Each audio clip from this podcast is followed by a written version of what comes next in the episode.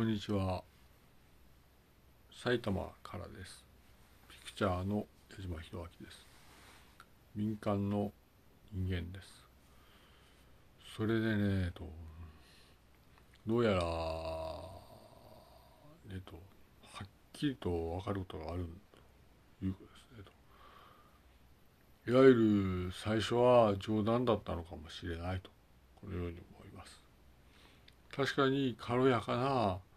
いわゆることだったのかもしれないとこのように思いますねと。つまり何が言いたいかというと日本には実は戦犯があるんだと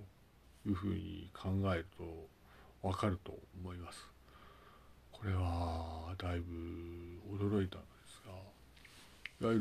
る日本には戦争犯罪者があるというふうに考えると良いと思います。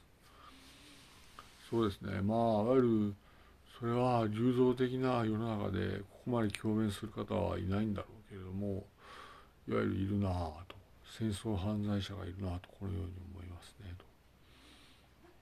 と。ただいわゆるそのまあ全世界ではなくて旧世界の考え方として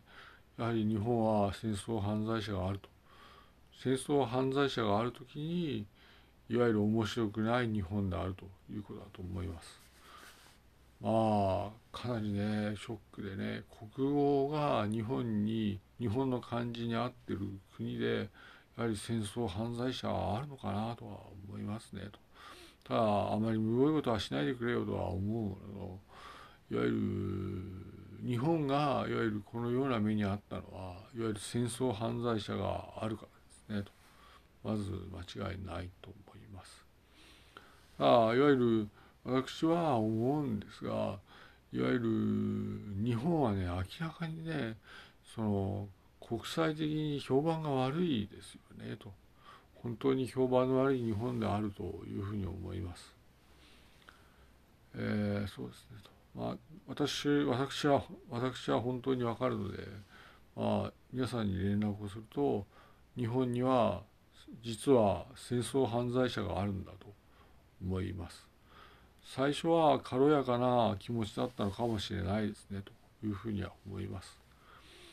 重々各家庭で厳重に注意をするということですね。つまり思想ですね子どもたちの思想でいわゆる戦争犯罪者の思想があるんだというふうに教えた方がいいですね。それは各家庭の保護者がこう言うんだと。まあこの人は戦争犯罪者で戦争犯罪の思想をルフしたんだとこのように言わないとどうにもならないと思いますね。うん、まあでも私はまだ若いしここまで共鳴することはないと思うんだけれどもやはり私は言及しなきゃならないのかなと思って言及しますねと。まあそうですねまああとは今日の夜に備えてしっかり準備をするということでお願いします。あ、言いたいことはただ一つであるということであるんですがいわゆる日本には戦争犯罪者が本当にあると認識されてください。それで戦争犯罪者の思想はいわゆるかっこいいのかもしれないけれどもそれは戦争犯罪者の思想だよと保護者の方が各家庭で教えてください。矢島弘明でした。埼玉からです。民間のピクチャーです。今後ともよろしくお願い申し上げます。失礼いたします。ありがとう存じます。